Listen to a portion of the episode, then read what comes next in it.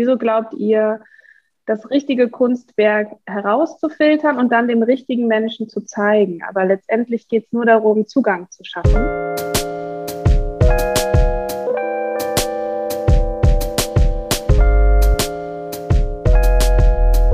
Hallo und herzlich willkommen zu Extrem Dumme Fragen, der Podcast über Kunst und die Welt. Mein Name ist Sebastian Spät. Mein Name ist Niklas Bolle. Und Niklas, das ist die letzte Folge dieses Jahres und äh, gleichzeitig die Weihnachtsfolge, wenn ich das richtig auf dem Schirm habe. Es ist die Weihnachtsfolge, die Jubiläumsfolge. Es ist die letzte Folge des Jahres. Die Aber nicht die letzte Folge für diesen Podcast. Absolut. Also absolut. wir machen nächstes Jahr weiter, oder Sebastian? Absolut. Es wird weitergehen mit äh, eben mit einer ebenso grandiosen Gästeauswahl wie dieses Jahr. Und wir hoffen natürlich, dass ihr uns ähm, auch 2022 und in den nachfolgenden Jahren noch treu bleiben werdet. Das ist der Wert fürs nächste Jahr. Treue. Jetzt aber zu unseren heutigen Gästinnen. Es sind die beiden Gründerinnen und Geschäftspartnerinnen Lila Nettstreter und Lisa Kostenko. Lila und Lisa haben Kunst 100 ins Leben gerufen, eine junge Kunstplattform aus Berlin.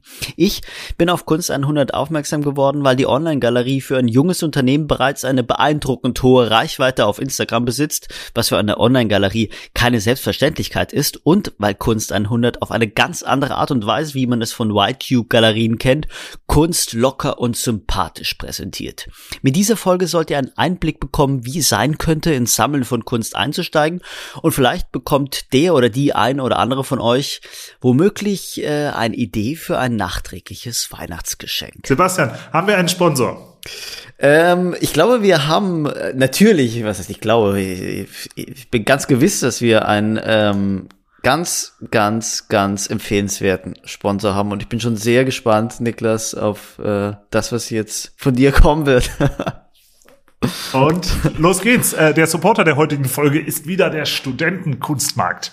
Der Studentenkunstmarkt ist eine Online-Kunstgalerie, die ausschließlich Kunststudierende vertritt. Für Verkäuferinnen und Käufer heißt das, dass man dort die Stars von morgen finden kann. Und das ist doch äh, allerhand. Das ist eine Ansage. Das ist auf jeden Fall eine Ansage. Ja.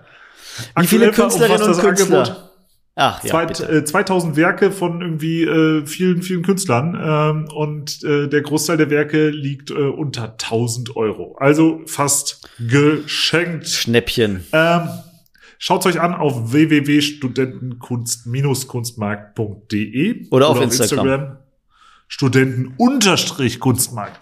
Ähm, gut, und jetzt geht's los mit der Folge. Viel Spaß.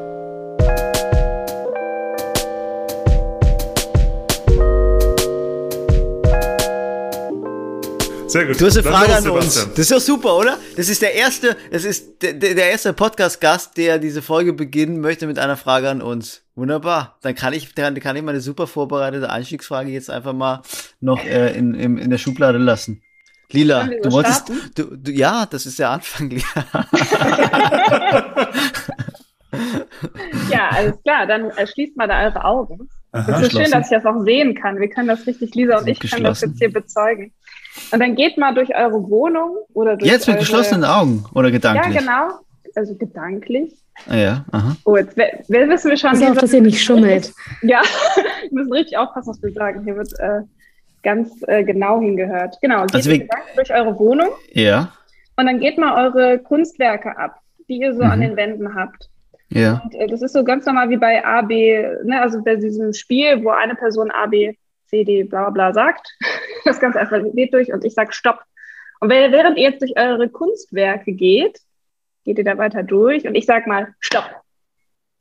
So, und bei welchem Kunstwerk, ähm, ja, Niklas, bist du gelandet? Äh, bei so einer kleinen äh, Conny Meyer Arbeit, äh, die links neben meinem Bücherregal hängt. Äh, ganz klein, 40 mal 30 oder sowas. Ein Blumenfresserchen. Ja, wie der Mund drauf, wie, äh, wie Conny Meyer es immer malt, wahrscheinlich, oder? Oder die Augen. Mit also offenem so Mund wird so eine Blume da verspeist, ja. Warum, ähm, warum hast du das gekauft? Ähm, Geldanlage. Weil, ja, bist du wahnsinnig. Na, weil ich Conny absolut super finde und das äh, ein paar äh, schon, äh, ich habe ein paar Arbeiten von ihr und äh, es war äh, damals, muss man auch sagen, es war nur eine der letzten verfügbaren Arbeiten und davon auf jeden Fall die schönste. Ähm, und äh, ja, ich gebe mir Mühe, dass ich irgendwie aus jeder Phase von ihr irgendwie eine Arbeit habe. Und, und bisher gelingt mir das. Entschuldige. Ich das bin nicht schon. so gut wie ihr im Fragestellen, merke ich gerade. Das ist auch so gut. du sagtest das Schönste. Kannst du das noch ein ganz bisschen näher definieren? Naja, ich wollte, ich glaube, es gab zwei, drei kleine äh, und äh, auf, auf, auf nur einem war eine Blume mit drauf. Und ich fand diese Idee der Blumenfresser, die sich durch die ganze Ausstellung zog, damals äh, irgendwie äh, gut. Blumenfresser nenne ich die übrigens nur. Ich weiß nicht, wie Conny die sie selber nennt, äh, aber ähm, äh, da war so alles drauf äh, in, im kleinen Format. Ja, super spannend, dass du sagst, du hast jetzt auch da schon einen eigenen Namen zu, ne? Also eine eigene Geschichte mit dem äh, Kunstwerk ist, ist relativ nah bei dir. Ähm, da können wir ja vielleicht später nochmal drauf zurückkommen, aber super cool. Sebastian, welches Werk war es bei dir? Äh, ich bin bei so einem großformatigen Bild von Vincent Krüger äh, stehen geblieben, das über meinem Schreibtisch hängt. Und es zeigt äh, eine mh, mm, so leicht bekleidete Frau, von ihr ist aber nur der Unterkörper zu sehen und äh, ein äh, eine, naja, irgendwie so eine monsterhafte blaue Figur mit einer äh, mit einer Pistole, die sich über sie lehnt und um sie zu beschützen. Sebastians Albtraumwelten daheim. Ja, ja, ja. Hartes ja. Werk, würde ich sagen, so von der Beschreibung. Ja, Vincent, Vincent, äh, ganz toller Künstler hat äh, studiert aktuell noch ist im letzten Semester an der äh, Kunst äh, staatlichen Kunstakademie oder staatlichen Akademie der bildenden Künste Karlsruhe ähm, und äh, ein sehr guter Freund von mir. Toller Künstler, toller Maler. Ähm, er hat so eine kleine Ausstellung bei mir in der Wohnung gemacht. Verrückt. Und das ist doch Man der hat das vergessen oder was? naja, es hängt noch da, weil er gerade, äh, er ist gerade für drei Monate zur Exkursion, sagt man, glaube ich, in Istanbul und so lange ähm, hängt die Ausstellung da noch. Und es ist ja eigentlich schon fast schon die perfekte, perfekte Überleitung zu, zu, wir zu müssen jetzt noch erst auch. fragen, was wir hieraus gelernt haben. Jetzt, ja, ja, total, ne? total, Lila, wo, total. Wo führt das hin hier, dieses kleine Experiment, wenn du das hier schon kaperst? Es ist, ähm, die Frage steht halt im Raum, was Kunst kann oder warum eben Kunst geil ist. Also was, was, warum sollten wir das fördern, unterstützen? Warum sollten Kunstschaffende ähm, das weiter kreieren können und gleichzeitig eben, warum sollten, sollte die Menschheit und ähm, sollten wir da Zugang haben? Und ähm, diese Frage kriegen immer wir gestellt und dann müssen wir die im Detail beantworten. Aber letztendlich hat jede Person, glaube ich, die Antwort dazu passend immer schon selbst erfahren. Die Frage ist natürlich immer nur, hat die Person das mit Kunst Werken erfahren und ihr zwei seid natürlich super Beispiele daran, weil ihr wirklich auch Kunstwerke, also mit Geschichte, ähm, die ihr ja direkt aufgebracht habt. Ne? Ihr habt sofort was zu dem Kunstwerk gesagt, ihr habt was zu dem Moment gesagt, in dem es zu euch gekommen ist. Ähm, und es berührt euch auch immer noch. Es ist relativ, relativ nah an dem Alltag. Also beides irgendwie ähm, am Alter, also am, am Arbeitsplatz, glaube ich. Ja. Ähm, genau. Und bei anderen Menschen, ähm, die vielleicht noch nicht so den Zugang zu Kunst hatten, weil die Galerien viel zu teuer waren und oder eventuell die IKEA-Poster nicht ganz so ihre, ihr Geschmack waren. Also entweder das eine Extrem oder das andere Extrem. Ähm, die Antwort für diese Menschen zu finden, ähm, die hilft, da hilft es immer irgendwie so einen persönlichen Match-Moment des Lebens heraufzubeschwören. Eben bei euch war das jetzt gerade perfekt zum Thema passend, weil ihr eben auch Kunst habt. Und bei anderen ähm, müsste man, kann man auch die Frage im Prinzip auch stellen, nur dann eben nicht bei einem zu Hause, sondern alle Kunstwerke, die einem jetzt gerade so aufploppen, mal durch den, durch den Geist gehen lassen. Also hast du gerade deine Verkaufsstrategie an uns ähm, erprobt, sozusagen? Ähm, ehrlich gesagt, die Verkaufsstrategie von uns ist ja Kunstwerke zugänglich zu machen. Und da inkludiert es natürlich dann auch die Preisspanne, dass da, ähm, dass wir eben geringere, eine geringere Preisspanne anbieten als eventuell andere Galerien. Dazu sagt dieser sicherlich noch gleich ganz viel. ähm, und dass wir den perfekten Match finden. Also das ist so, das ist so die Strategie, die dahinter steckt. Und wir glauben daran, dass es zu jedem Menschen, der weiße Wände hat, eben das perfekte Kunstwerk gibt. Und das ist so der Beweis dazu, weil viele uns eben da dann fragen, wieso glaubt ihr das? Ja, und dieses Wieso zu erklären ist immer sehr schwer. Wieso glaubt ihr, das richtige Kunstwerk herauszufiltern und dann dem richtigen Menschen zu zeigen? Aber letztendlich geht es nur darum, Zugang zu schaffen, damit diese Person eben an das Kunstwerk kommt. Lisa, willst du vielleicht nochmal so ganz grundsätzlich so den, den zwei Minuten Pitch für Kunst 100 machen. Also für die kurzen Fragen wendet ihr euch immer an mich. Und, genau. Äh, Lila ich gerne, aber das werdet ihr wahrscheinlich gleich im Gespräch auch selber merken. Bevor wir gleich nochmal eine kleine, die Augen wieder schließen und eine, eine Meditation starten oder Ich so. konnte gerade gar nicht auf Lila antworten, weil ich muss mir zuerst noch überlegen, wie ich versuche, das zu ähm, wie soll ich sagen, zu widerlegen, was du gesagt hast, Lila. ich überlege jetzt gerade mal noch hier ein bisschen. Gerne. Ja, bis, bis dahin, Lisa, bitte. Gerne. Ich erzähle mal was zu uns. Wir sind, äh, oder wir sind ein Teil von Kunst 100. Wir beide haben das Ganze gegründet, sind mittlerweile ein kleines Team und wir sind eine Online-Kunstgalerie. Uns gibt es nur digital und die Idee ist es, Kunst für alle nahbar zu machen. Wir verwenden ganz normale Sprache, wir haben, kommunizieren unsere Preise, wir sind da sehr transparent und fördern und entdecken junge Künstler und zeigen sie allen, die wollen und all, die für Kunst interessiert sind. Das ist so unsere Arbeit. Das machen wir seit zwei Jahren. Ähm, recht erfolgreich und freuen uns total mit euch jetzt drüber zu sprechen und uns dazu auszutauschen. Darf ich gleich mal dazwischenhaken, was heißt recht erfolgreich? Im monetären naja. Sinn oder im aufmerksamkeitsökonomischen Sinn oder? Tatsächlich ähm, bei uns in beiden. Ähm, wenn man das mal betrachtet, wir haben tatsächlich auch im Wohnzimmer angefangen. Da war Lida noch ganz alleine und hat im Wohnzimmer auch ihre Wände, ähnlich wie du, Sebastian, äh, befreundeten Künstlern einfach zur Verfügung mhm. gestellt. Dann eine kleine Galerie gegründet und da habe ich sie dann kennengelernt, weil ich damals als ähm, ja, Studentin auch einfach gar keine Kohle hatte, mir selbst Kunst zu kaufen, habe in Galerien oder in der Galerie Welt gearbeitet und dachte mir nur so, oh Mann, oh Mann, bis ich mir hier mal was leisten kann. Naja, und dann haben wir die Idee zu Kunst 100 geboren. Äh, ich habe Lila meine Nummer aufgeschrieben. Er hat mich am nächsten Tag angerufen und so ist die Idee geboren. Und mittlerweile machen wir das jetzt seit zwei Jahren. Wir hatten zwei Anläufe, um das optimale Setup zu finden und äh, sind jetzt nicht nur noch zu zweit, wir sind mittlerweile zu siebt, also wir sind gewachsen, wir haben mehr Künstler, wir zeigen mehr Kunst, wir haben uns, glaube ich, professionalisiert, bekommen mehr Aufmerksamkeit. Äh, natürlich ist die wirtschaftliche Komponente auch im Erfolg äh, gegeben, aber summa summarum sind wir sehr, sehr happy. Was, was, äh, was für Kunst zeigt ihr? Also jetzt nochmal so von den grundsätzlichen Charakteristika, sind das nur Originale? Sind das irgendwie Editionen oder mm, auch einfach nur Drucke oder wie äh, wo, wo zieht ihr da die Grenze? Ja, wir haben, wir haben eine magische Grenze. Die Kunst muss flach sein. Also wir haben keine Skulpturen. Ähm, ja. Und zwar alles, was man gut verschicken kann, was man rahmen kann. Wir ähm, teilen das meistens, also wie wir es kommunizieren. Es gibt einmal Unikate, originale Werke, die es eben nur einmal gibt. Und dann gibt es äh, Limitierungen. Wenn wir jetzt mit euch sprechen, wir das Ganze natürlich ausklamüsern können. Es gibt Editionen, es gibt wirklich Limitierungen. Ähm, für den Kunden sagen wir mal, es sind Limitierungen. Also von diesem Werk gibt es nur eine ganz begrenzte Menge.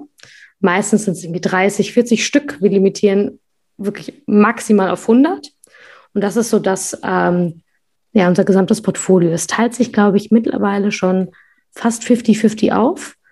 Und ähm, das ist das, was wir anbieten. Mhm, und da arbeitet ihr mit den Künstlern direkt zusammen. Äh, den Versand macht aber ihr. Also ihr habt die Sachen wirklich auf Lager liegen oder wie funktioniert das? Genau, ich, ich übernehme sonst einfach mal Lila und du ergänzt dann gleich gerne.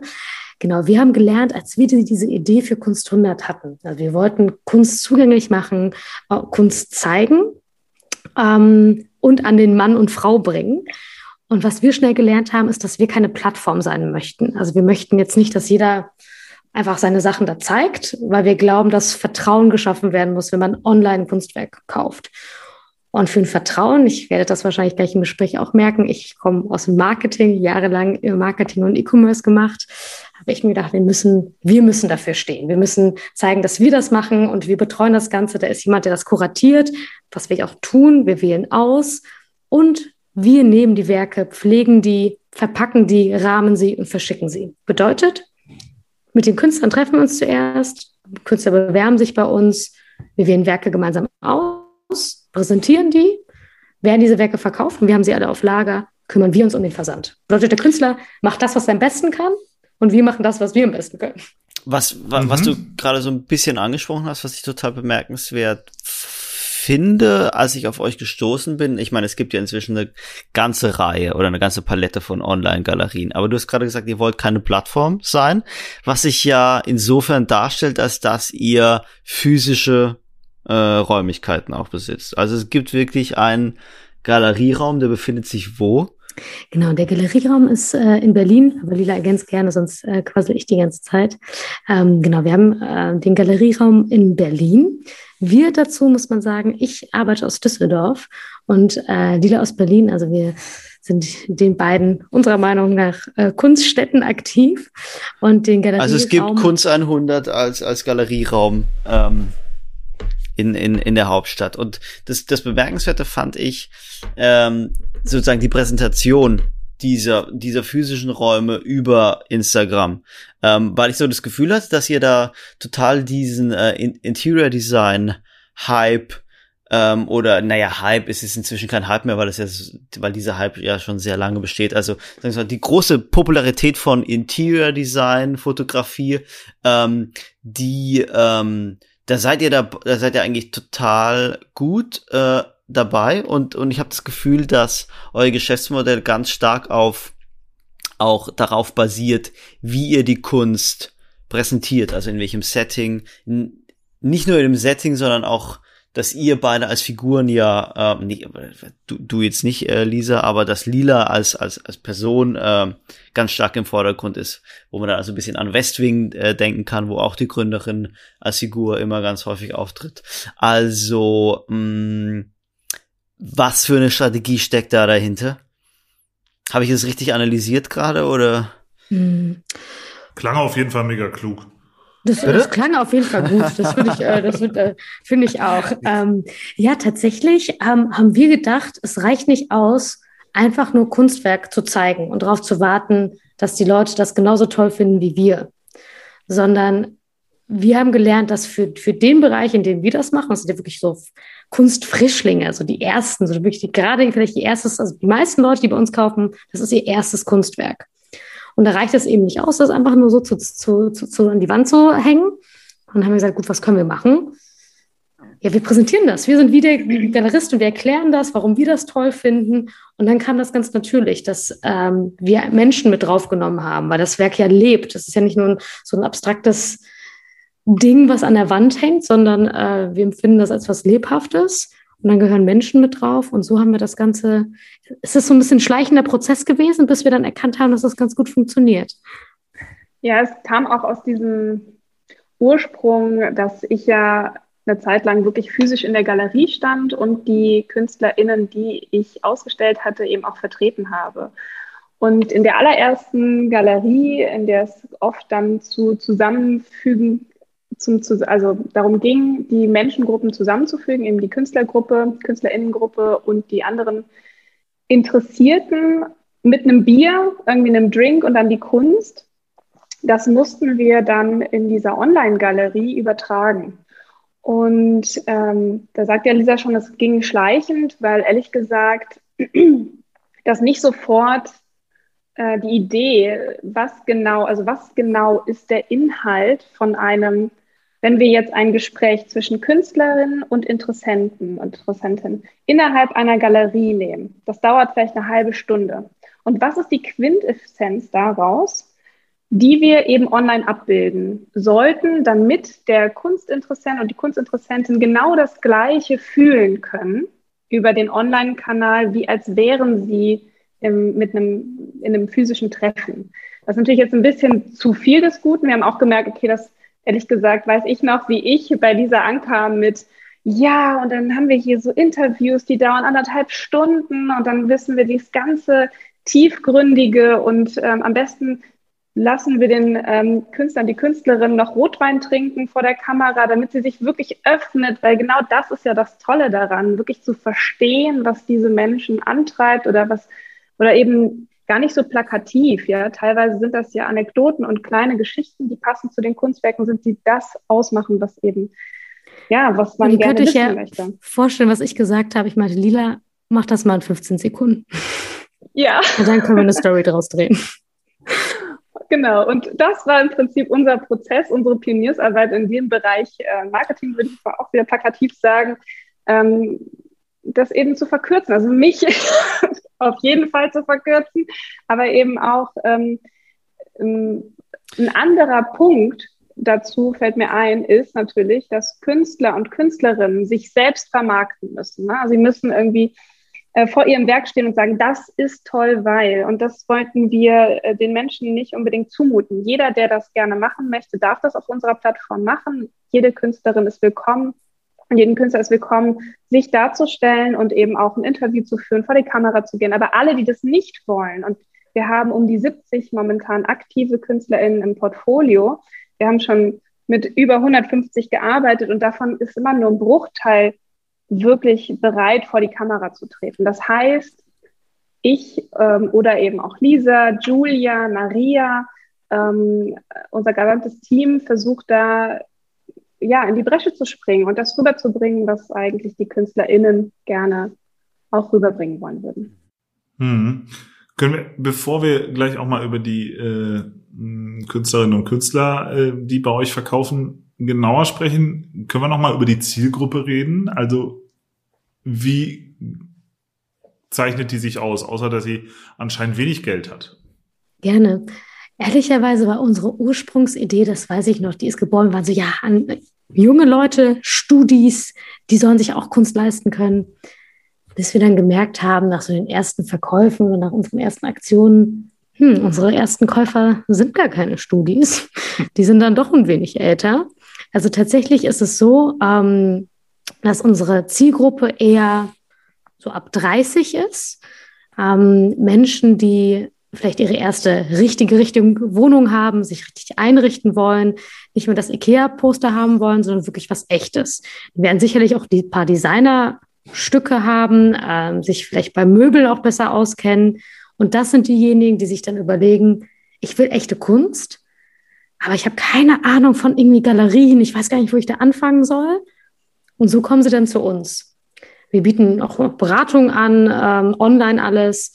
Und das ist eigentlich unsere Zielgruppe. Also Leute, die sich, die eine bestimmte Ästhetik auch haben, sich auch für was Echtes interessieren. Also es ist denen schon wichtig, dass es kein, ja, kein Poster ist in dem Sinne, aber die vielleicht gar nicht sich selber so gut auskennen oder auch trauen. Wir haben in einer der vorherigen Folgen mit Rupert Keim vom Auktionshaus Karl und Farbe gesprochen und der hat uns so ein bisschen erklärt, okay, ähm, aktuell ist es so, dass der weltweite Kunstmarkt im Jahr einen Umsatz hat von so plus minus 60 Milliarden. Und äh, dann haben wir das verglichen mit dem Jahresumsatz von Apple und haben festgestellt. Mit dem Jahresergebnis, Sebastian, mit dem Entschuldigung. Jahresergebnis. Mit dem Jahresergebnis ja. von Apple. Nik Niklas, dann erklärst du mal nochmal im, im Detail. Du bist fürs Geschäft. das war schon meine gesamte Erklärung. Also der okay.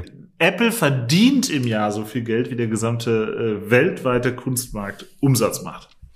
Und dann ist der, da gibt es ja dieses schöne Schau, äh, Schaubild. Der Kunstmarkt ist ein, äh, eine Pyramide. Und ganz oben sind so die Mega-Akteure. Und diese Mega-Akteure sind Christie's, Sotheby's, äh, Hauser und Wirth, Gagosian, Zwirner, YQ, Pace. Also die Mega-Galerien und Mega-Aktionshäuser. Drunter ist dann sowas wie, naja, sagen wir jetzt mal, äh, die Königgalerie oder Sprit Magers, die man jetzt so hier in Deutschland kennt, die guten Umsatz machen, aber nicht in der Top-Liga, noch nicht in der Top-Liga mitspielen. Und dann drunter kommt noch mal was und, und würde ich sagen, in der, in der letzten Etage unten sind dann vielleicht ähm, die Leute, die irgendwelchen Kunstramsch über eBay Kleinanzeigen verkaufen. Und ich würde sagen, ihr seid so diese diese Online-Galerien, die würde ich jetzt so in der in der zweiten Ebene einordnen. Ähm, und dann stelle ich fest und darüber wundere ich mich in letzter Zeit wirklich, dass äh, es in, in diesem in diesem kleinen Markt, es gibt immer mehr Akteure, es gibt immer mehr ähm, Online-Galerien. Und wenn ihr mich jetzt bitten würdet, welche aufzuzählen, würde ich sagen, Single fällt mir ein, Studentenkunstmarkt fällt mir ein, äh, ihr, also Kunst 100 fällt mir ein, mir fällt Misa.art ein, mir fällt Sachi Art ein, mir fällt im Grunde genommen auch Artsy ein, Artnet ein, äh, mir fällt äh, Meet Frieda ein, mir fällt Meet Pablo ein, ähm, und da frage ich mich, okay, dieses, äh, dieses Feld ist so hart umkämpft, äh, wie kommen dann, oder baut, äh, hatten wir, hatten wir hier, äh, also ganz ähnliches Geschäftsmodell wie bei euch hatten wir auch in einer der frühen Folgen zu Gast. Also die Frage jetzt, wie kommen ähm, zwei junge Frauen auf die Idee, in diesem hart umkämpften Feld sich bewegen zu wollen? Ja, also als wir die Idee hatten, haben wir natürlich mal so rumgefragt, auch Leute, die sich besser im Kunstmarkt auskennen. Ich glaube, jeder Einzelne hat uns davon abgeraten, eine Galerie ja. zu eröffnen. Hätte Niklas auch, wenn ihr ihn gefragt hättet. Ja, wahrscheinlich. Nein, das ist ja auch, glaube ich, äh, viel im Diskurs gewesen. Ein Großteil der Kunstgalerien machen Miesen. Es ist sehr, sehr schwer, sich in diesem Markt zu behaupten. Und wir haben, glaube ich, beide auch die Einstellung, der Markt, wie wir ihn jetzt kennen, der Kunstmarkt, der stirbt aus. Und Was heißt ich das? Ich glaube, dass der Markt, so wie er jetzt ist, wie er sich bewegt, gar nicht richtig überlebensfähig ist. Was passiert ist, die, die Sammler werden eigentlich immer älter. Ich glaube, so ein Durchschnittssammler, wie ist er, über 60. Ähm, die Galerien können sich äh, nicht mehr halten, viele schließen, manche kurbeln einfach ihre Preise hoch. Und ich frage mich, wer bleibt denn da in ein paar Jahren, der wirklich dann die Kunst so kauft. Und wie können auch junge Künstler, ähm, also man nochmal anders betrachtet, wie können junge Künstler überhaupt Geld verdienen? Oder ab wann können sie Geld verdienen? Ich glaube, ein junger Kunstabsolvent, der lebt, wenn man nur seine, seine Kunst betrachtet, an der Armutsgrenze. Und wir hatten viele Freunde, die auch Künstler sind, die einfach damit gar kein, gar kein Geld verdienen konnten. Und da entstand einfach die Idee, wie muss man denn diesen Markt verändern, oder was kann man anders tun? Und wenn, jetzt kommst du, ich komme ja aus dem E-Commerce, aus, aus dem Marketingbereich. Alle Branchen haben sich digitalisiert, haben sich transformiert, haben es geschafft, sich zu verändern. Nur der Kunstmarkt nicht. Deswegen haben wir gesagt, was ist denn, wenn wir das Ganze einfach digital machen? Was können wir verbessern? Wo können wir Prozesse etablieren, wie wir sie vielleicht aus anderen Branchen kennen? Ähm, was können wir anders machen, um profitabel zu sein und um dieses Geschäftsmodell vielleicht etwas zu verändern. Und wir, ich glaube, wir haben einen guten Weg gefunden. Wir sind sicherlich noch nicht mal am Ende. Und das ist das, was uns antreibt und warum wir Aber das noch gemacht haben. Kannst du es mal konkreter machen, wenn du sagst, ihr habt da Schwachstellen des etablierten Kunstbetriebs festgestellt und ihr habt gesagt, ihr macht es anders. Was habt ihr anders gemacht? Genau, also ähm, angefangen. Ich überlege gerade, was, was, was die einfachsten Punkte sind. Also was ich Angef verstanden habe, wenn ich das ganz kurz sagen darf, was ich verstanden habe, ist, dass ihr im Grunde genommen die, ähm, die Kunst, die, die, die Einsteigerinnen und Einsteiger ins Kunstsammeln abfischen wollt, bevor die an die, an die äh, Galerien gehen. So. Richtig. Wir entwickeln viele, also viele, die bei uns ein, zuerst kaufen, kaufen dann vielleicht in ein paar Jahren bei einer anderen Galerie, ist für uns auch super. So können wir etwas, äh, die Sammler vielleicht auch, ähm, ja, finden und äh, etwas erziehen. Aber was wir, glaube ich, anders machen ist, oder was wir gelernt haben, was man anders machen kann, ähm, hat viel mit auch Prozessen zu tun. Ein Kunstwerk zu präsentieren, einen Künstler zu finden, Künstler zu präsentieren, bindet sehr viele Ressourcen und sehr viele Kosten. Wir haben uns überlegt, und das treibt natürlich den Preis. Wie kann man das denn einfacher machen, damit jeder was davon kann, äh, davon, davon hat? Bedeutet, wir haben zwar eine kleine Präsenz in Berlin, verkaufen und zeigen unsere Kunst, aber rein digital. Das ist schon natürlich ein Prozessschritt. Ein anderer Prozessschritt ist, wir haben die Aufnahme ähm, von Kunstwerken, und da wird mich Lila bestimmt gleich nochmal äh, äh, ergänzen können haben wir digitalisiert. Wir haben einen ganz tollen ähm, Teamkollegen, Niklas Malmann, der hat das als App programmiert, wie wir Kunstwerke kuratieren. Das spart uns wirklich Zeit, das spart uns Geld und wir können viel, viel, viel mehr Kunstwerke sichten. Bedeutet, wir nutzen viele Technologien, um diese gegebenen Prozesse, die es in Galerien gibt, mit Archiven, mit irgendwelchen Zettelchen, mit PDFs, das machen wir alles nicht. Vielleicht hier nochmal kurz einhaken als Beispiel, was Lisa damit meinte, ist, ähm, wir müssen, uns wir müssen uns das einfach ganz normal vorstellen. Ja? Ein Mensch äh, möchte gerne eine Mappe einreichen und der kam ähm, früher auch zu mir, damals noch eben einfach mit was Ausgedrucktem oder Gemaltem um die Ecke. kam in die Galerie ganz schüchtern und hat gesagt, das wär's. So, und jetzt kommen die ganzen Schritte, die wir dann äh, digitalisiert haben. Und ähm, jetzt nochmal ganz kurz, wir meinen damit nicht, dass es eine AI gibt in dieser App, die das kuratiert. Die Kuration ist immer noch, bin immer noch hauptsächlich ich, beziehungsweise ein, ein Mensch dahinter. Das ist ganz wichtig, dass man das nicht falsch versteht. Aber dass der Prozess von Einschicken, dann die Information passend zu dem Werk und dann eben nicht nur die Hälfte der Information, also nicht nur die Art und Weise, was ist das für eine Methodik, sondern auch der Titel, auch der Preis oder eine, ein Vorschlag des Preises, auch die Kondition, wo ist es gerade momentan gelagert, wie schnell kann es zu uns kommen, wie lang kann es bei uns bleiben, wie hoch ist die Limitierung insgesamt, falls es eben kein Unikat ist.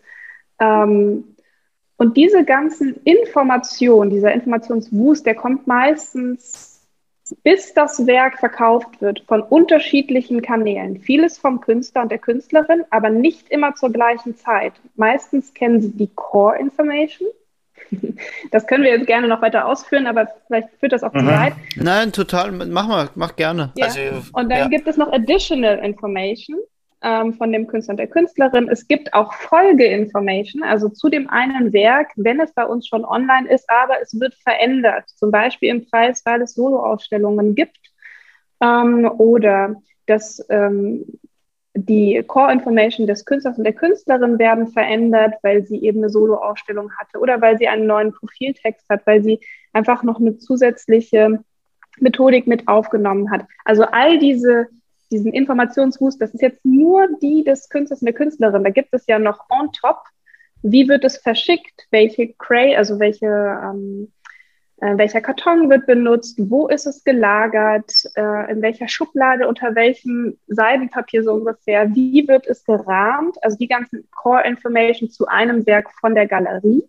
Und dann gibt es noch die ganzen Marketing-Informationen. Also es gibt unglaublich viel Informationsboost, der bis heute von Galerien mit PDFs gehandelt wird oder mit Excel-Tabellen oder mit mhm. natürlich Softwaren, die aber überhaupt nicht ähm, technologisch im, im, im Hier und Jetzt sind, ja, also die vielleicht noch 20 Jahre alt sind. Zum Beispiel Art Butler habe ich jetzt letztens noch gehört, dass die nicht, ähm, nicht cloud-basiert sind. Das heißt, wenn jetzt eine soll ich weiter ausführen äh, oder soll ich? Ja, aber, bitte, Lila, bitte. Warum, aber Lila, Lila, ganz kurz, warum, warum verkauft ihr diese, diese, diese Technologie oder diese App nicht, äh, die ihr entwickelt habt, nicht an andere äh, Galerien? Vielleicht wäre das das viel größere Geschäft? Ja, vielleicht. Ja.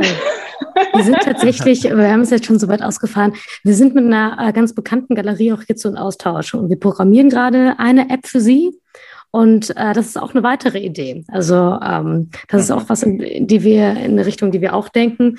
Aber ich glaube, ich würde gerne noch deine, ich glaube, wir haben deine Frage nicht so ganz beantwortet, weil wenn wir ich weiß meine Frage schon gar nicht mehr. Habe ich was gefragt? Ja, was, Niklas, was ja, ja, doch, doch. Wir haben, das ist unsere Strategie. Wir verwirren euch, bis wir, bis ihr nicht mehr doch, wisst, was Doch, ich weiß, ich weiß. Das ist jetzt bei mir, ist es jetzt soweit, ja. ja. Ich weiß wieder, was sie gefragt hat. Du hast Aber gesagt, bitte, versuch's noch mal, Lisa. Also ich glaube, was wir anders machen. Was macht ihr, nein, was ihr besser macht, was ihr besser macht. Was wir besser machen. Ähm, ich glaube, oder ich bin davon überzeugt, was wir besser machen, sind Prozesse, die wir aus äh, klassischen äh, Business oder Startups kennen, übertragen yeah. wir auf eine Galerie. Mhm. Ähm, wir sind trans also sehr transparent, was Preise angeht. Wir sind eine Marke, also wir verstehen uns auch als Kunst 100 Marke, in der wir Vertrauen schaffen, dass Kunst online gekauft werden kann. Und wir sind dort, wo unsere Kunden auch, auch selber sind. Wir sind eben in den digitalen Medien. Wir sind auf Instagram präsent, wir nutzen äh, LinkedIn, Facebook, alles, weil wir eben mhm. unserer Kundschaft auch folgen und dort präsent sind. Das sind eure Hauptakquisitionskanäle auch für, für, die, für die Kundschaftsseite, also für die äh, Nachfrageseite? Genau richtig. Und mhm. ich glaube, das sind Punkte, die uns differenzieren, die wir, glaube ich, auch sehr gut machen. und ähm, mit dem wir erfolgreich sind. Weil wir wollten so, es ist ja nicht die Businesswelt und die Kunstwelt, sondern es ist eine Welt. Und wir glauben, dass man mit Kunst auch Geld verdienen kann. Daran arbeiten wir. Und man sollte diese Welten gar nicht so sehr trennen, sondern es ist ja auch ein Geschäft. Und die Künstler wollen auch Geld verdienen und wir möchten denen helfen. Könnt ihr mal. Genau, reden wir doch mal genau über diese Künstler. Äh, Sebastian, kurz, wenn ich da über ja, dich drüber ja, fahren darf. Ja, alles gut. Äh, Lisa, Li, äh, Lila und Lisa, äh, beschreibt doch äh, bitte äh, mal die, die, die Künstlerseite. Also, wen kriegt ihr denn dazu? Also, müsst ihr irgendwen überzeugen oder rennt ihr euch die Bude ein, um ihre Sachen bei euch anzubieten? Und was sind auch eure Kriterien? Also, nehmt ihr einen aus drei, nehmt ihr einen aus zehn, jagt ihr sie manchmal vom Hof, wenn es äh, zu grausam ist? Äh, ja. Wie sieht's da aus? Ja, ähm, tatsächlich. Letzteres mit Sicherheit. genau. Es hat äh, angefangen mit Freunden, Bekannten. Das ist bei Jahre her. Das war, da gab es Kunstland noch in der, in der Form nicht.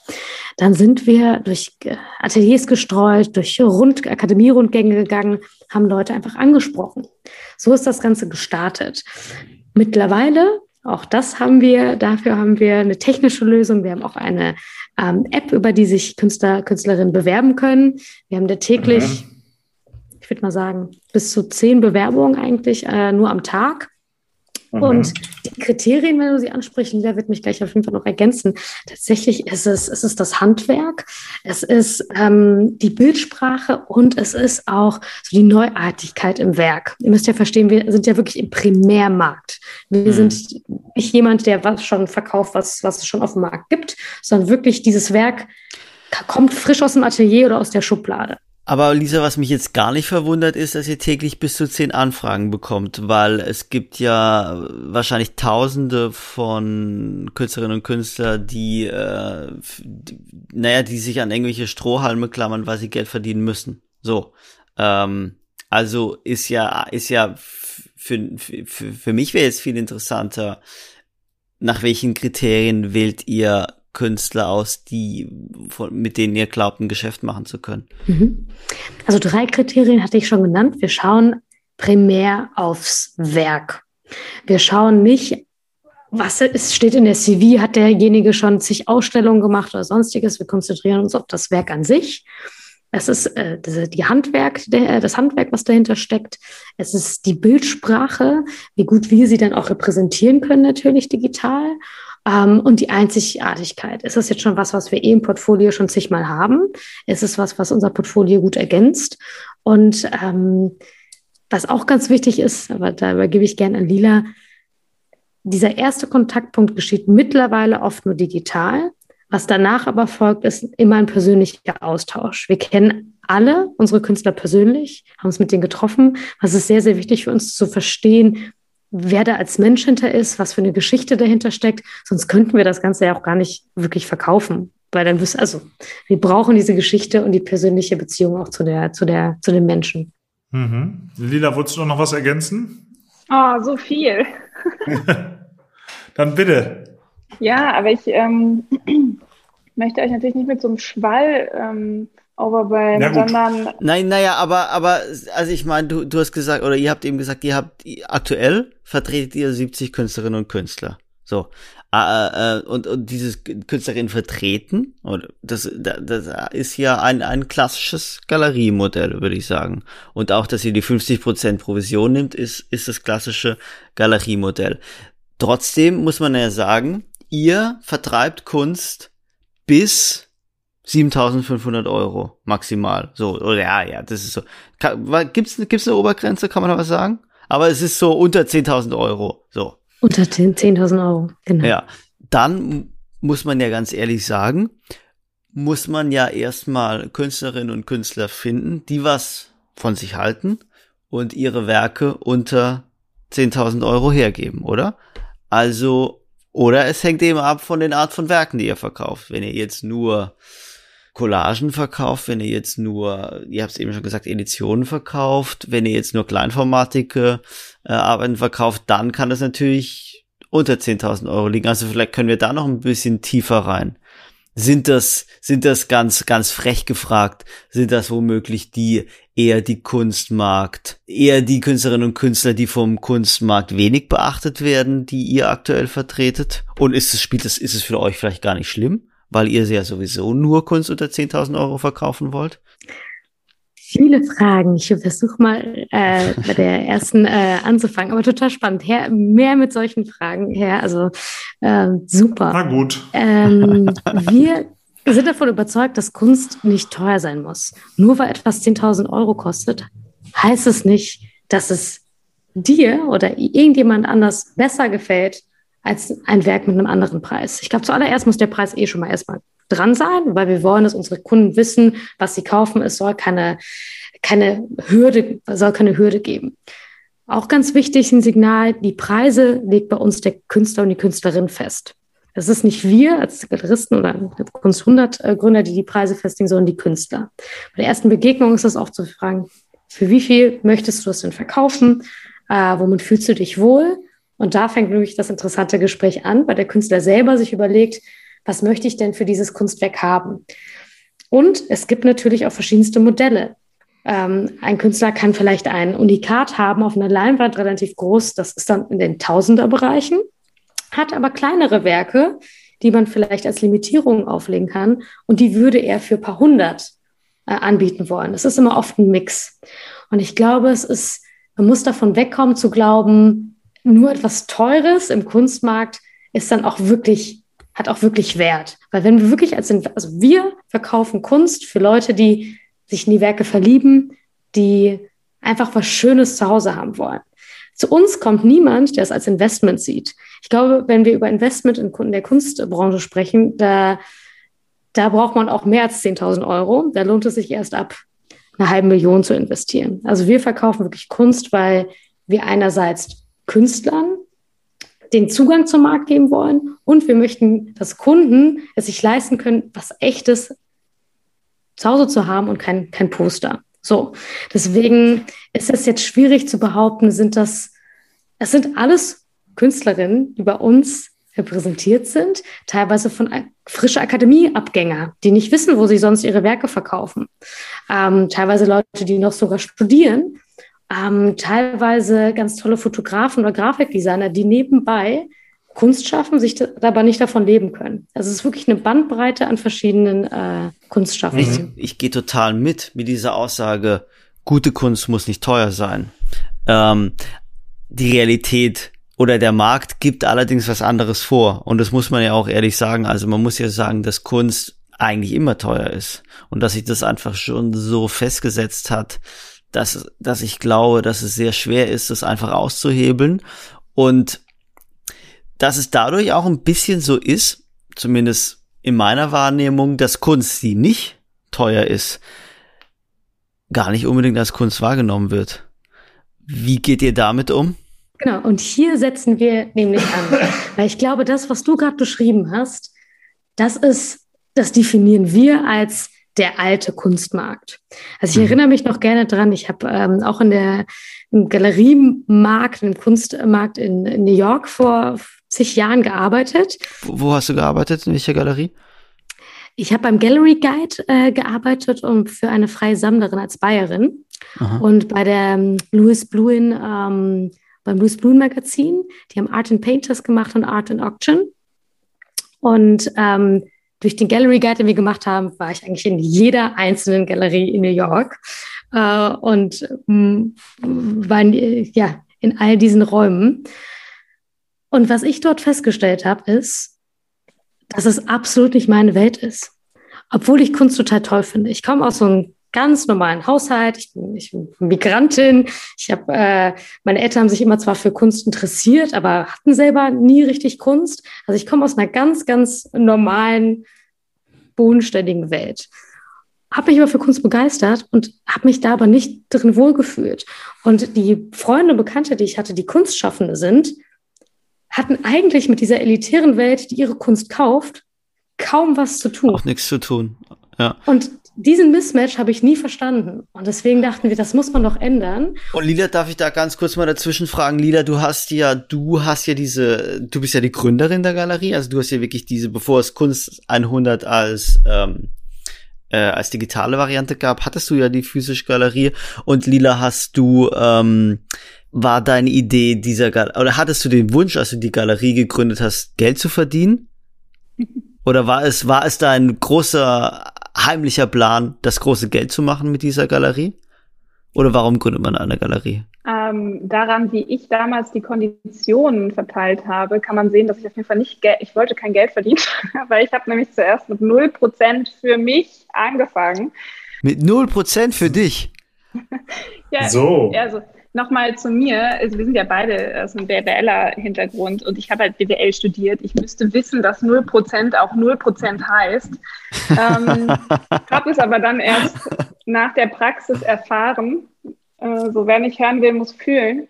Und habe dann hochgestockt auf 25 und habe auch da wiederum gemerkt, dass die Arbeit, die dort reingesteckt wird, eben 50 Prozent wert ist. Ähm, und musste auch nochmal erfahren, dass die Online-Arbeit oder die Arbeit, die in ein Kunstwerk von der Galerie, ich würde auch manchmal sagen gerne das Büro des Künstlers und der Künstlerin, ähm, ebenso, also dass die Arbeit ähm, so viel ähm, wert ist, beziehungsweise eben so viel kostet. Also auch eben die, das Online-Büro und nicht nur das physische Büro. Ähm, ich wollte noch mal ganz kurz zurück zu dem Investment. Lisa und ich haben eben noch gesprochen, haben gesagt, ey, ähm, wir machen das mal hier ganz ehrlich. so, wir dürfen uns auch mal äh, widersprechen ähm, in ein, zwei äh, Punkten. Und ich glaube, das würde ich immer hier annehmen, weil sie sagte eben, dass, äh, dass Kunst eigentlich nur ab paar Millionen ein Investment ist. Und das, also diese Aussage sowie auch viele andere, ja, wo wir jetzt gerade irgendwie so ähm, drin sprechen, was ist Qualität von Kunst? Was ist denn überhaupt, also was sind die Erfolgsfaktoren von Kunstwerken? Ich glaube, das sollten wir alles einmal ganz kurz on hold setzen und uns nochmal den Begriff Kunstmarkt und Kunst angucken. Und ich glaube, da ist super wichtig, einmal zu differenzieren, dass wenn wir momentan in der Gesellschaft Kunst sagen, meinen wir Kunstmarkt. Also, wenn wir über die Qualität von Kunst sprechen und dann also am Ende an einem Preis landen, dann ist das eigentlich nicht das, der Wert der Kunst, sondern der Wert des einen physischen oder eventuell mittlerweile digitalen Objektes, das im Markt einen gewissen Wert hat. Ja, also es geht nicht um das Kunstwerk, was abgebildet wird, so stark, sondern es geht um ein Label, geht um ähm, eventuell einen Menschen, der das irgendwann mal kreiert hat, eventuell als er eine Alkoholsucht hatte und gar kein Geld hatte und aber einfach einen tollen Ausdruck hatte und gestorben ist und nichts von seinem Ruhm hatte, aber eben daraus später ein Label gemacht worden ist, durch Kataloge, durch KünstlerInnen, weil es eben ein, ja, einen, einen Mehrwert hatte für vielleicht die Kunstwelt, ja, und auch Kunstwelt sollte man sich nochmal genauer angucken, ob Kunstwelt äh, der Kunstmarkt gemeint ist oder unsere Kultur. Ähm, ja, jetzt habe ich ein großes mhm. philosophisches Fass, aufgemacht, aber genau, ich glaube, es ist an der Stelle auf. total wichtig, ja, weil ja. Ähm, während wir eben, ähm, du hattest eben eine Pyramide, Pyramide gemalt, in der ganz oben Christis und so weiter ist und dann ja. gibt es die zweite, dritte, vierte, untere ja. Ebene. Und ich glaube, das sind alles so Bilder von diesem Kunstmarkt, der aber nicht so viel mit der Kunst zu tun hat. Ähm, wir versuchen eigentlich, uns komplett vom Kunstmarkt abzutrennen, zumindestens wenn wir mit dem Team in ein Brainstorming gehen und überlegen, was können wir hier eigentlich gerade verändern und besser machen. Und dann gucken wir uns nicht den Kunstmarkt an. Wir gucken Aber Lida, darf ich mal, darf ich mal fragen, wenn man sich, wenn, wenn man, wenn man, wenn man ähm, Bilder verkauft, so wie ihr es tut, dann bewegt man sich ja auf dem Markt. Und wenn man Bilder verkauft und sich vom Kunstmarkt entfernt, dann ist man ja in einer Nähe mit Deko, würde ich sagen, oder? Also wenn man sich von Kunst entfernt und Bilder. ja, das, genau das müssen wir halt, das müssen wir einfach einmal hinterfragen, ja. Das sind so Äußerungen ähm, von der kleinen elitären Clique, die äh, meint, eben die Qualität von Objekten, ähm, materiellem innerhalb des Kunstmarktes bestimmen zu dürfen. Und die müssen sich natürlich abschotten. Ja, die müssen sagen, ey, alles andere ist Deko. Wenn ich nicht sage, das ist cool, das ist das und das wert, mhm. weil ich habe hier die Referenzen und ich habe das beobachtet und ähm, nur ich weiß hier ganz genau, ähm, wer hier wann wie gestorben ist, welche, welche, welche Farben benutzt wurden und so weiter. Ähm, dann müssen diese Personen sich stark abgrenzen und diese Pyramide wird eigentlich, ist übrigens gar nicht eine Pyramide, sondern es ist eigentlich eine übelst lange Zipfelmütze. Ganz, ganz, das ist nämlich exponentiell. Ja. Es gibt eine ewig breite Base. Es gibt unglaublich viele Galerien auf dieser Welt. Also es gibt unglaublich viele Kunstinteressierte. Das ist etwas, was wir gelernt haben, wo uns auch Investoren, ähm, wir haben ja im Prinzip zwei Wege versucht. Wir haben versucht, als äh, Kulturförderung zu gelten, als Verein und so weiter, also unsere ersten Beginne. Und wir haben aber auch den anderen Weg gemacht. Wir haben Start, den Start-up-Weg sind wir auch gegangen, haben dort eben Investorengespräche gehabt und haben so auch gemerkt, äh, wie das eben gesehen wird. Und das aber auf der anderen Seite haben wir gemerkt, es wird unglaublich viel gekauft. Ja, es wird gesucht. Es wird mhm. richtig gesucht wo ist denn hier die echte Kunst für, für mich, für mich persönlich? Und auf der anderen Seite, hier sind meine ganzen Kunstwerke. Äh, ich weiß nicht, wohin damit und kein Schwein ja. schaut sich die hier an. Ja, aber jenseits von, von, von dieser Unterscheidung oder, oder Kunst und Kunstmarkt und so weiter und diesem ja durchaus ja interessanten äh, Konzept dahinter bei euch, ähm, gibt's ja auch weiterhin trotzdem die Frage der objektiven Qualität. Und äh, jetzt habe ich es hier mit zwei Betriebswirtinnen anscheinend zu tun. Äh, wie geht ihr denn das große betriebswirtschaftliche Problem der adversen Selektion an?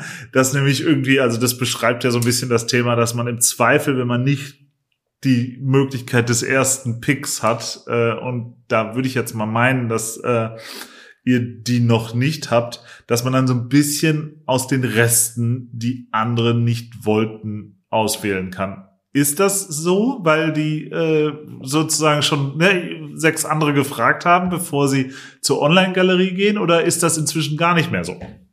Darf ich ganz kurz eine Sache sagen, Lisa? Und Na dann klar. darfst du gerne einfach die Klinge schwingen und Schachmatte. Oh, den, oh, oh. fertig, fertig machen den Dummkopf. Ja.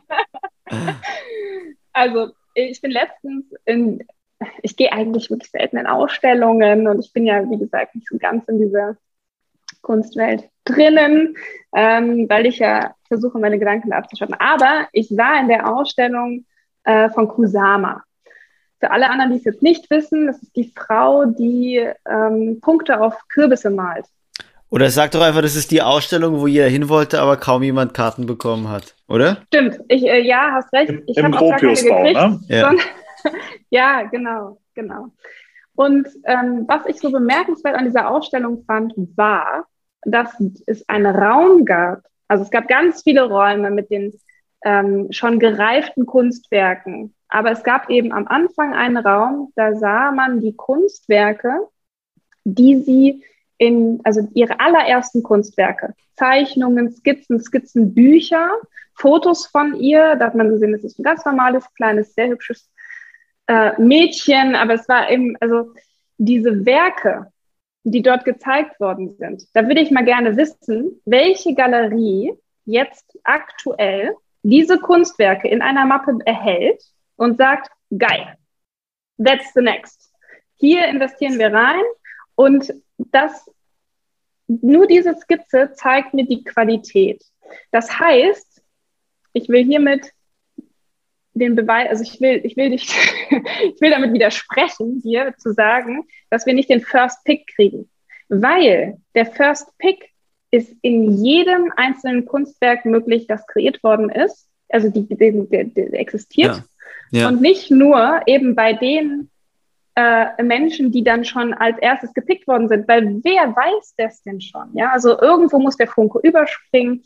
Und diese Skizzen nochmal zu ähm, Kusama, ganz am Ende macht sie diese riesen Objekte mit den schwarzen Punkten. Der Weg dorthin ist das Wichtige.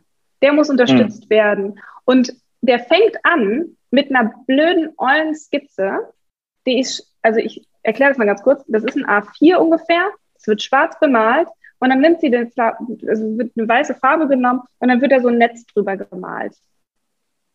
Und das ist noch nicht mal die erste gewesen. Es ist schon wieder, ist schon eigentlich äh, Jahre später, wo es schon ausgereift ist, weil dieses Netz dann und so weiter und so fort. Aber wichtig ist, ähm, dass wir aber, versuchen ja. zu eben in einem Early Stage, ja, es ist so ein bisschen die Sprache von einem Startup. Aber Lila, ich finde das, das, also was du gerade ansprichst, ist ja, also erstmal äh, finde ich, finde diese Theorie von dir äh, super spannend, aber die andere Seite ist ja, du hast es ja gerade gesagt, kaum jemand würde sich für diese, oder womöglich hat sich am Anfang, vor 50 Jahren, nee, Kusama ist ja fast 100, sagen wir mal vor 80 Jahren, niemand für diese Skizze von Kusama interessiert. Und dann ist es ja in eurem Fall ist es so, ihr vertreibt auch skizzenhafte Arbeiten, ist ja falsch gesagt, aber ihr verkauft ähm, sozusagen schnell, schnell gefertigte Arbeiten, die ja dann, und jetzt frage ich mich, ja, wodurch werden diese Arbeiten denn wert, dass man sie verkauft oder dass sie gekauft werden? Und ist es dann nicht letztlich doch der Preis, der, äh, die, der, die den Wert dieser Arbeiten, dieser billigen Arbeiten, die ihr verkauft, bestimmt? Ja, jetzt können mhm. wir zurückkommen zu den Werken. Ja, sonst ist also Sebastian, du argumentierst als ein viel größerer BWLer, als wir es, äh, glaube ich, sind. ich habe Kunst studiert, Leute. Mensch, da, da, da, also, da sitzen wir irgendwie auf verkehrten Stühlen. Ich, ähm, ich, ich verstehe, was du, was du sagst, aber auch hier möchte ich widersprechen, weil ich habe das Gefühl, äh, jetzt in dem Fall du, du hast noch dieses Bild im Kopf von diesem alten Kunstmarkt, wie wir ihn bezeichnen. Ja. Kunst muss teuer sein und jeder kann sich das wirklich leisten und es ist Wert und Qualität und du willst uns ja eigentlich sagen, wie könnt ihr das beurteilen und eure Werke sind zu günstig. Wir sagen, ein Künstler und Künstlerin, wenn sie am Anfang ihrer Karriere stehen, sie haben kaum eine Möglichkeit, Geld zu verdienen und ihre Werke zu zeigen. Die sind vielleicht irgendwann in 100 Jahren, wenn sie tot sind, irgendwann mal berühmt, haben davon aber nichts. Deswegen möchten wir diese ersten Skizzen, diese ersten Werke, die wir als toll empfinden, weil die sind handwerklich toll. Wir sehen da drin was Bestimmtes. Wir empfinden sie als sehr besonders. Wir erklären ja auch, warum wir bestimmte Werke wie ausgesucht haben. Die möchten wir zeigen. Und wir können uns das leisten, es zu zeigen, weil wir rein digital agieren ähm, tolle Prozesse haben, uns in technologischen Lösungen bedienen. Und so können wir Werke zeigen, die es davor niemand, niemand, niemand sehen würde. Diese Zeichnung von mhm. Kusama, die Lila eben erwähnt hat, die hat doch kein Mensch gesehen, weil es gab da gar keine Möglichkeit, keiner hat sich dafür interessiert und keine Galerie hätte das genommen. Bedeutet, wir geben Künstlern oder so, empfinden wir es zumindest und bekommen eine ganz gute Resonanz. Wir geben denen einen digitalen Raum, in dem sie sich präsentieren können wir können mehr junge, Galeris junge Künstlerinnen aufnehmen als andere Galerien. Und wir merken ja, dass Kunden das total toll finden. Die kaufen eben diese jungen Werke, weil sie die total schön finden. Die nehmen die Geschichten da dran, die finden die Künstler toll. Wir stellen auch Künstler bei uns auch äh, bei Instagram vor. Die können sich im Interview und im Live äh, diejenigen auch kennenlernen. Und wir merken, das kommt gut an.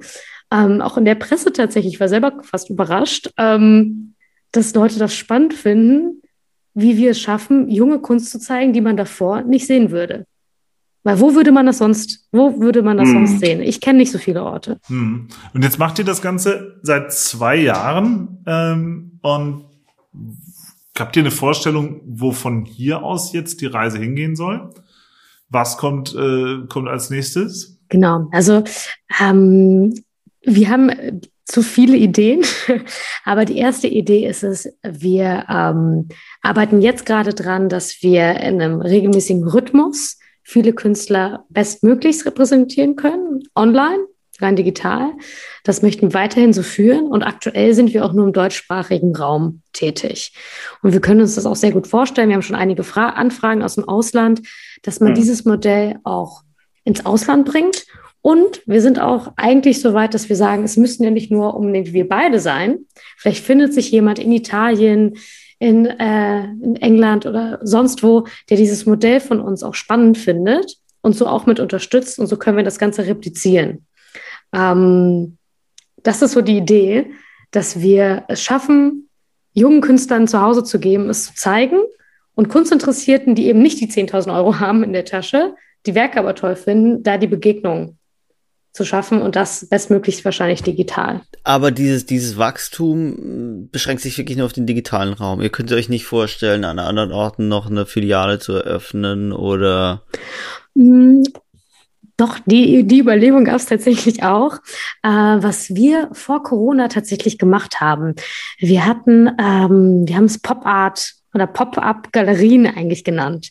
Und wir sind in verschiedene Städte gegangen und auch hier ähm, möglichst kostengünstig, was wir gemacht haben. Wir haben Wohnungen angeschrieben, weil wir wollten Kunst nicht in leeren Räumen zeigen und nicht in so Cubes, in, wie so normale Galerien.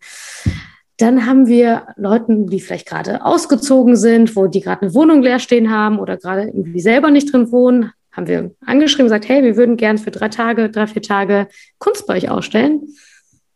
Würdet ihr das machen? Und tatsächlich haben sich dann einige gefunden, die vielleicht gerade im Umzug waren. Wir haben gesagt, komm, wir streichen dafür.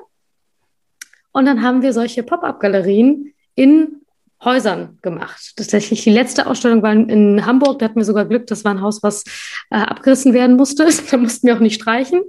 Und dann haben wir dieses gesamte Haus äh, in eine Galerie umgewandelt.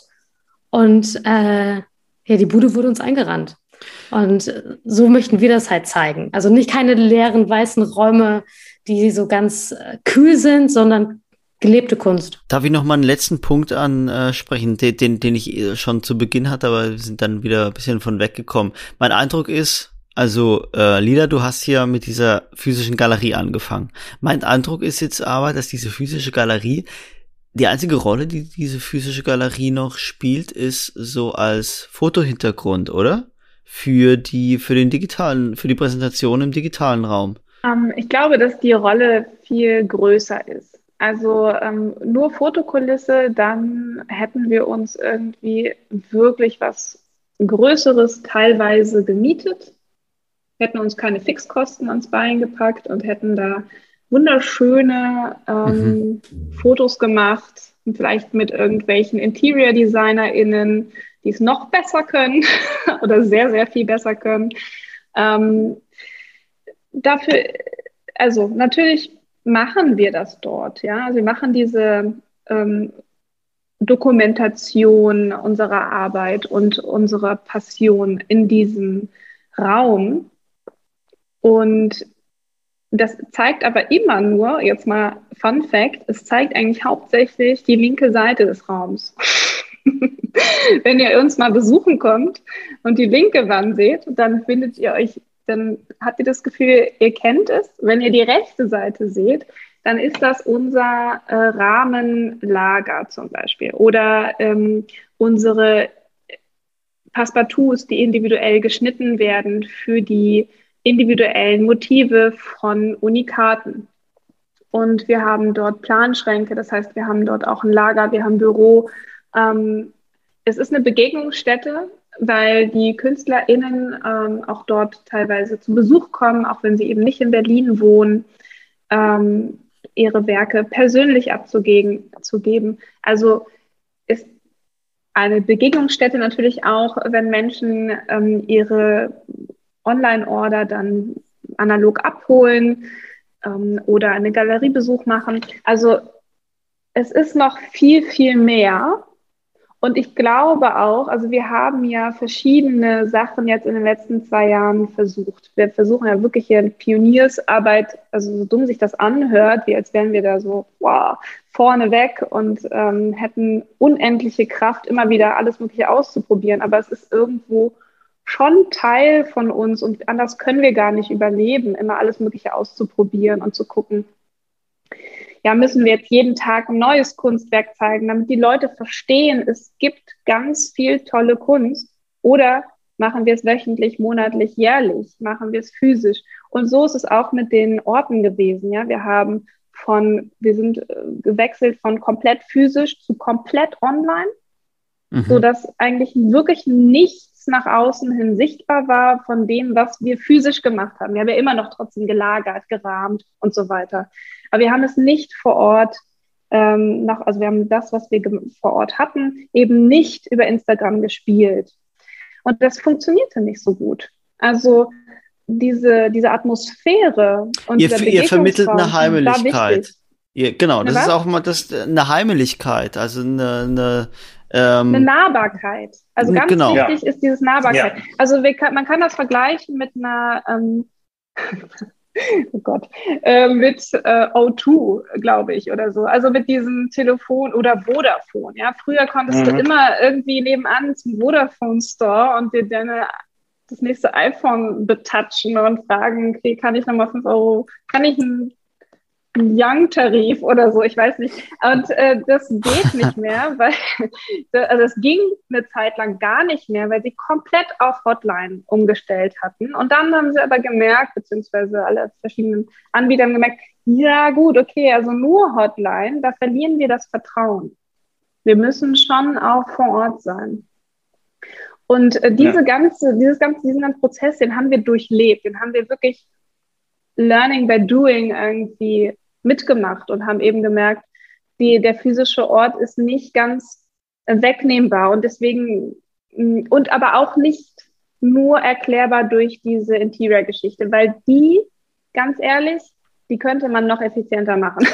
total, man, aber, total, aber vielleicht ganz zum Schluss, meine Feststellung ist, dass ihr da eine interessante Nische bedient, weil ich das Gefühl habe, okay, ihr seid, ähm, ihr vermittelt eine Art von Wärme. So, äh, es, ich habe ja, ich habe ja auch schon Galeristinnen und Galeristen kennengelernt, der, deren Ziel es ist, äh, eher Kälte und Unnahbarkeit auszustrahlen.